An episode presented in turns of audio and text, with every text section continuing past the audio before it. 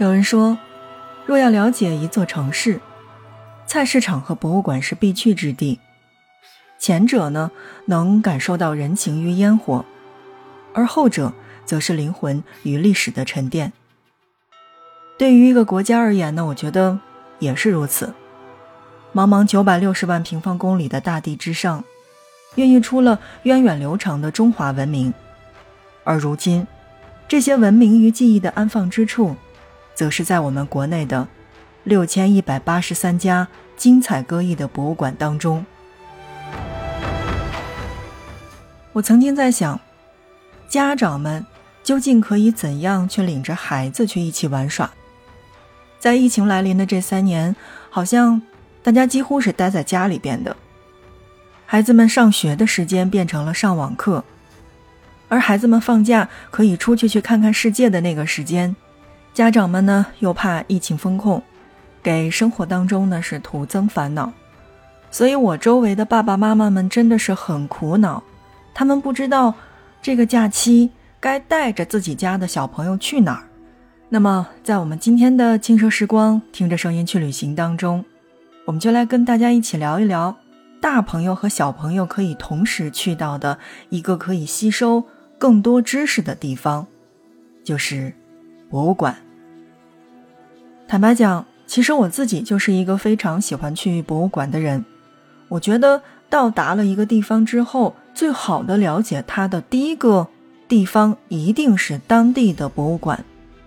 但当我拿到这一期的这个跟大家讲述的内容的时候，我突然发现，我好像真的不太了解国内的博物馆。你知道吗？国内的博物馆大大小小。通过不同的口径去统计的话，其实，在数量上面真的是超过了我们所谓的认知。国内的博物馆呢，就有六千一百八十三家。在我们的印象当中呢，总会认为北京是首都，它占有了国内最好的资源，所以呢，博物馆的数量也应该是最多的。但事实上，并不是。在中国博物馆数量的这么一个分布图当中，就显示，山东才是坐拥博物馆数量最多的一个省份，它已经达到了六百二十三家。而排名第二的呢是浙江省，嗯，整体省份呢已经是达到了四百二十家。排名第三的呢是河南，总共有三百八十四家博物馆。而我们所熟悉的北京，才仅仅是一百六十七家。其实已经很多了哈，因为北京呢毕竟是算一个市。北京周边的人群，呃，一年的时间领着孩子一起去打卡了吧。正在收听到的是 FM 轻奢时光，听着声音去旅行。在今天的节目内容当中呢，我们来跟大家一起说到的就是中国的那些博物馆。我觉得把博物馆去设为一个打卡地，或者说领着孩子去的最好的一个地方的话，那这个景点真的是占有了非常大的优势。因为各具特色的博物馆当中，其实你随处可以看到的都是你可以吸收到的内容和东西。比如，你可以在这样的一些博物馆当中去看到星辰、大海以及生命，去那边感受一切的起源。一百三十八亿年前的一场爆炸让宇宙诞生，四十六亿年前的一场坍缩使太阳出现，五点四亿年前地球上的生命进入了大爆发时期，宇宙就是一切的起点。作为全球最大的天文馆——上海天文馆，拥有最先进的天文观测及天象演示设备，你可以在上海天文馆当中去驻足，仰望璀璨的星空，探索。天体演化及运行的法则。星辰之下便是大地。若想感受它的广博的话，呃，恰巧呢，你正好是离着这个山西地质博物馆比较近的话，那么你在这边却可以欣赏到那些由风和水雕刻出来的壮美的山川，以及从中孕育出来的精美的矿物。当然，如果你在四川的话，那么你就可以看到远古时期的地球，曾被这么一群生物去统治，只是在六千六百万年前的一颗小行星上将它们的生命融入大地。所以，如果你真的是离着四川比较近的话，那推荐你到四川的自贡恐龙博物馆，这里有世界上数量最多的侏罗纪恐龙化石。你可以去那边听一听，如今的化石想对你诉说什么昔日的辉煌呢？生命呢是离不开水的滋养的，中华文明共识发源于江河之畔。长江文明馆收藏了长江流域的典型的文物标本，集中展示长江的自然生态和历史文明，为你谱写了一曲来自长江的赞歌。所以，如果大家是恰巧在武汉附近的话，那可以去长江文明馆去看一看。其实，除了刚才我们所说到的这些，那你包括像这个大庆市博物馆呀。还有这个大连自然博物馆，包括浙江自然博物馆，以及呃这个重庆自然博物馆，其实都是很好的去处。如果家里边的这个孩子们呢，又是恰巧喜欢这个自然科学的话，那正在听节目的爸爸妈妈们，不妨可以领着自己家里边的孩子去到这些地方去打卡。除了自然之外的这一部分呢，我还会觉得，那大家可以去关注一下史前文明。那么，我想问，我们又是从哪儿来的呢？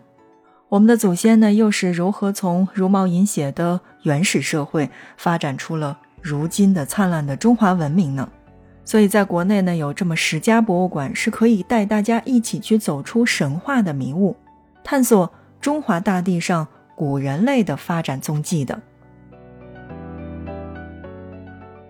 数百万年前，一群生活在树上的古猿们，踏出了迈向地面的第一步，也踏出了变成人类的第一步。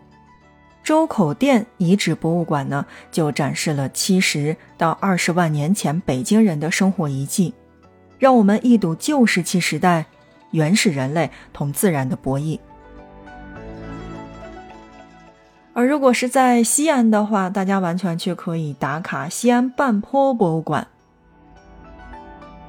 六千年前，黄河中游地区的先民们已经可以制作出拥有生动图案的陶器，所以，如果当你去打卡西安半坡博物馆的时候，就可以欣赏到这些彩陶之美。